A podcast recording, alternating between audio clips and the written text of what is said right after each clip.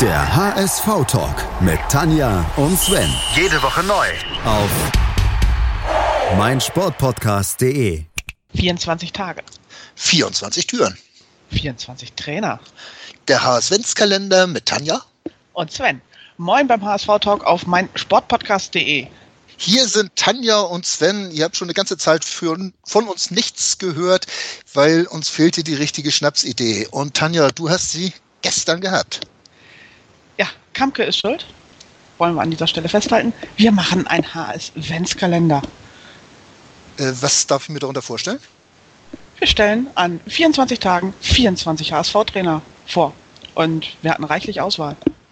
Ja, ich wollte dich gerade fragen, hatten wir denn schon so viele, aber ich glaube, die Frage erübrigt sich, wer den HSV so ein bisschen verfolgt, und das tun wir ja ab und zu mal, hat schon mitgekriegt, dass wir schon den ein oder anderen Trainer gehabt haben. Ich will jetzt dieses Wort mit verschlissen gar nicht in den Mund nehmen, das machen wir später. Aber äh, wir haben vielen die Türen gezeigt. Wir haben vielen die Türen gezeigt, und das ist eigentlich das Stichwort. Genau, wir sind bei Tür Nummer eins. Dieter Hecking. Sowas. Der ist, ist bei uns Trainer. Trainer. Ist er noch Trainer? oh, ich glaube schon. Gut. Ähm, ja, jetzt haben wir verloren gegen äh, äh, Osnabrück, hieß das der Ganze. Und jetzt stellt sich ja eigentlich HSV-technisch schon die Frage, Weihnachten unterm Tannenbaum, ein neuer Trainer, Tanja? Das glaube ich nicht. Auch wenn die große Krise gerade herbeigeschrieben wird. Nee. Dafür sind wir zu Hause zu stabil. Aber auswärts, auswärts sind wir doch so schwach. Jetzt haben wir, glaube ich, seit sechs Spiele nicht mehr gewonnen, zwei verloren, vier unentschieden. Das geht auswärts doch überhaupt nicht. Ja, komm, aber wir haben auch insgesamt in der Saison gerade mal zwei Spiele verloren. Das ist bisher, also ich finde, Hacking macht das ziemlich gut. Muss ich dir leider recht geben. Ich habe übrigens gesagt, ich habe glaube ich beim letzten Podcast auch schon gesagt, der ist so lange her, weiß eh keiner mehr. Ähm, als Hacking vorgestellt wurde, hatte ich das Gefühl, wir hatten endlich mal den richtigen Trainer zur richtigen Zeit. Wir hatten viele gute Trainer, was uns ja auch zu diesem HS-Kalender inspiriert hat, aber doch häufig zur falschen Zeit den falschen Trainer oder den richtigen Trainer oder umgekehrt. Äh, bist du auch der Meinung, dass Hacking wirklich der richtige sein könnte momentan? Äh, am Anfang war ich mir nicht so sicher, weil uh, man weiß es ja immer nicht so genau bei HSV-Trainern und Vorschusslorbeeren habe ich ja schon vor längerer Zeit beschlossen, gibt es von mir nicht mehr. Aber das, was er bisher hier auf die Beine gestellt hat, wie er seine Ansprache, also auch wie er mit der Presse umgeht, wie er sich vor Jatta gestellt hat, wie er äh, so mit den auch die Mannschaft wirklich zu erreichen scheint, das hat mich schon überzeugt bis hierher. Mir gefällt ja vor allen Dingen, dass es ja noch einer der wenigen Trainer ist, der 13 Tage älter ist als ich. Ähm, das so finde ich, ja, es gibt es. Ich, ich gucke hier gerade ganz fasziniert auf sein Geburtsdatum. Ja, genau 13 Tage, ich kann es im Kopf ausrechnen, ist er älter als ich. Nein, äh, Hacking strahlt eine ziemliche Souveränität und Ruhe aus. Und ich glaube, das tut unserem HSV momentan sehr, sehr gut. Äh, nach diesen ja doch aufgeregten Tagen der letzten wie viele Jahre, 10, 12, 1500, ich weiß es nicht genau. Auch da werden wir weiter darauf angehen, hier im äh, Haas-Svens-Kalender. Äh, und insofern denke ich schon, dass er der Richtige ist. Ihm hat, hilft natürlich auch, dass er mit Jonas Bolt jemanden an der Seite hat, der auch sehr unaufgeregt ist. Also wenn er da jetzt irgendwie so einen Sportvorstand hätte, der hektisch von A nach B rennt und irgendwie ständig Panik macht, dann wäre, glaube ich, auch Hacking nicht so souverän. Ja, wir hatten ja gestern so eine Vorberichterstattung bei Sky, so ein bisschen äh, äh, ja, Oldschool HSV äh, da, da als Experten und, und, und Gesprächspartner, so mit Didi und, und Olli Kreuzer.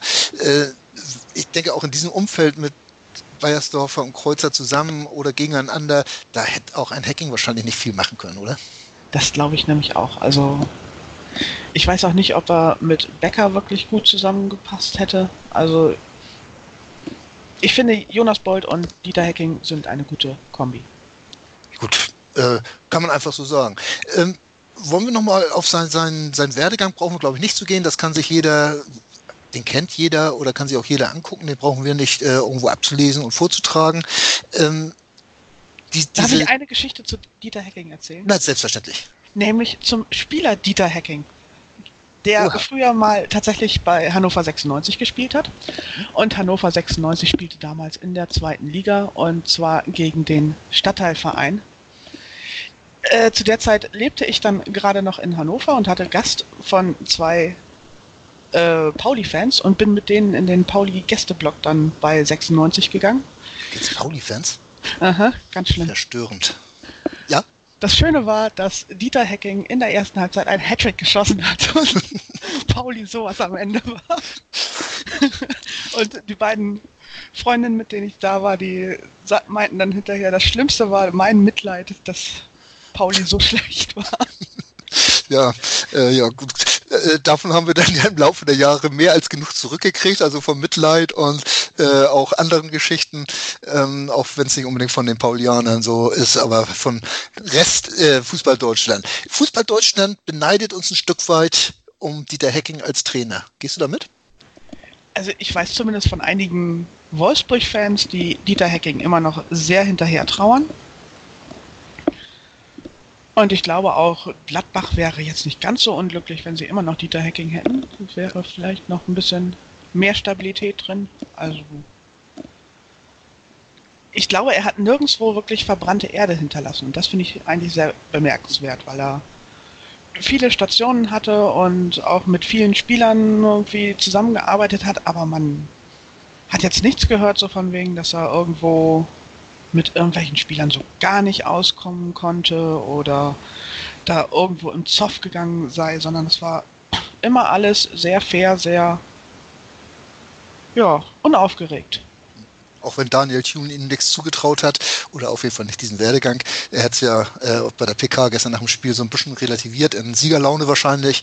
Ähm, das fand ich auch einen schönen Ausspruch, gerade von so einem jungen Trainer, der ja wirklich noch nicht viel erreicht hat, obwohl der macht es ja anscheinend auch recht gut da. Ähm, ja, Dieter Hecking als Spieler äh, doch relativ, ja, an der Stelle Erzklassigkeit immer, ne? Sagen ja. So. Ne, so, so Zweitligaspieler, guter Zweitligaspieler, äh, als Trainer sich hochgearbeitet über Ferl Lübeck und dann jetzt bis zum HSV, äh, weil höher geht's ja eigentlich nicht, wie wir alle wissen. Ähm, wird er jetzt Yogi noch als Nationaltrainer beerben? Ich hoffe nicht.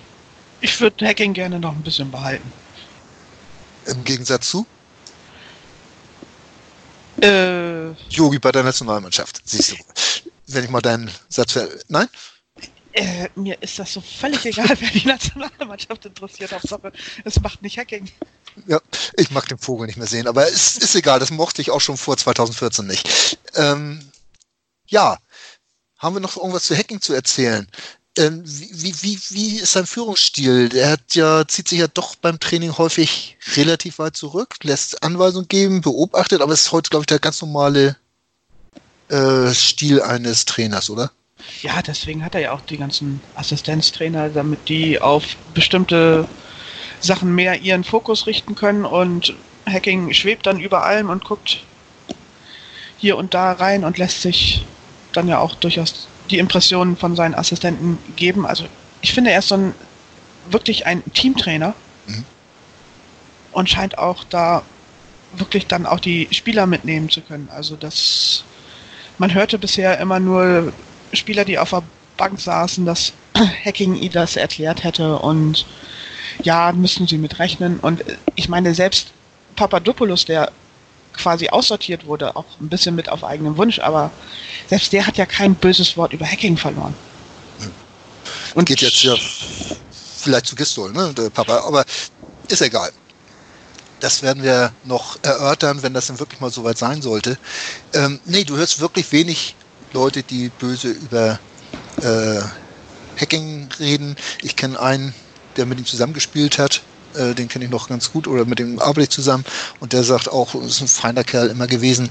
Es ist langweilig eigentlich. Man müsste doch ein bisschen mehr äh, auf ihn pöbeln können. Äh, nächstes ja. Jahr, ne?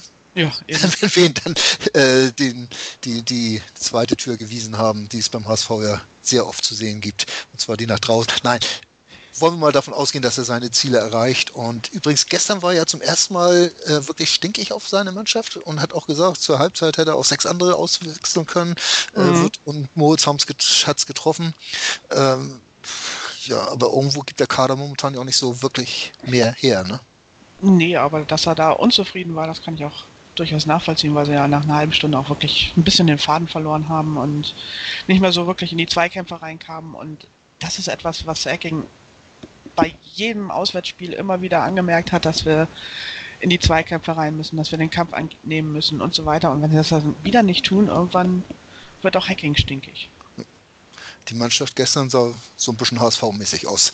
Äh, ja. Äh, so, wenn man sich die letzten Jahre anguckt, so irgendwo, man denkt, man hat schon was erreicht. Und sei es nur der erste Tabellenplatz nach 14 Spieltagen. Ja, Tanja, Hacking. Noch was? Hacking. Ja, Hacking. King. King? King. King. König? Ja. König Dieter, der Erste von Hamburg? Genau. Heißt aber Dieter Klaus oder Klaus Dieter. Sehe ich gerade. Egal.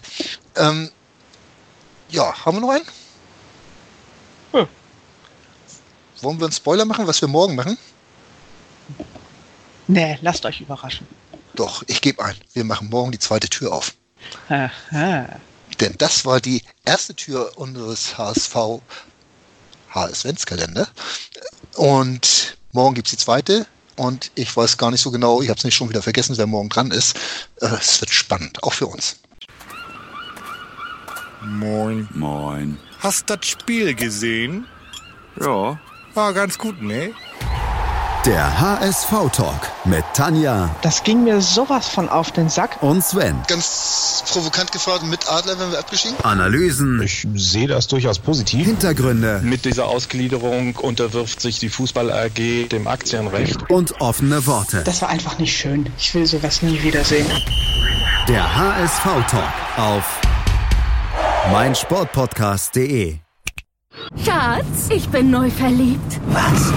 Da drüben. Das ist er. Aber das ist ein Auto. Ja, eben. Mit ihm habe ich alles richtig gemacht. Wunschauto einfach kaufen, verkaufen oder leasen. Bei Autoscout24. Alles richtig gemacht. Hey, Malte Asmus von meinsportpodcast.de hier. Ab März geht's weiter mit unseren 100 Fußballlegenden. Staffel 4 bereits. Freut euch auf Slatan Ibrahimovic, Michel Platini, Cesar Luis Minotti, Paolo Maldini, um nur mal vier zu nennen. Und bis wir mit der vierten Staffel kommen, hört doch einfach noch mal rein in die bisherigen drei Staffeln. Ronaldinho, Sepp Meyer, Gary Lineker, Lothar Matthäus und viele weitere warten da auf euch. 100 Fußballlegenden. Jetzt. Überall, wo es Podcasts gibt. Der HSV-Talk mit Tanja und Sven. Jede Woche neu. Auf meinsportpodcast.de. Willkommen bei meinsportpodcast.de. Wir sind Podcast. Wir bieten euch die größte Auswahl an Sportpodcasts, die der deutschsprachige Raum so zu bieten hat. Über 20 Sportarten.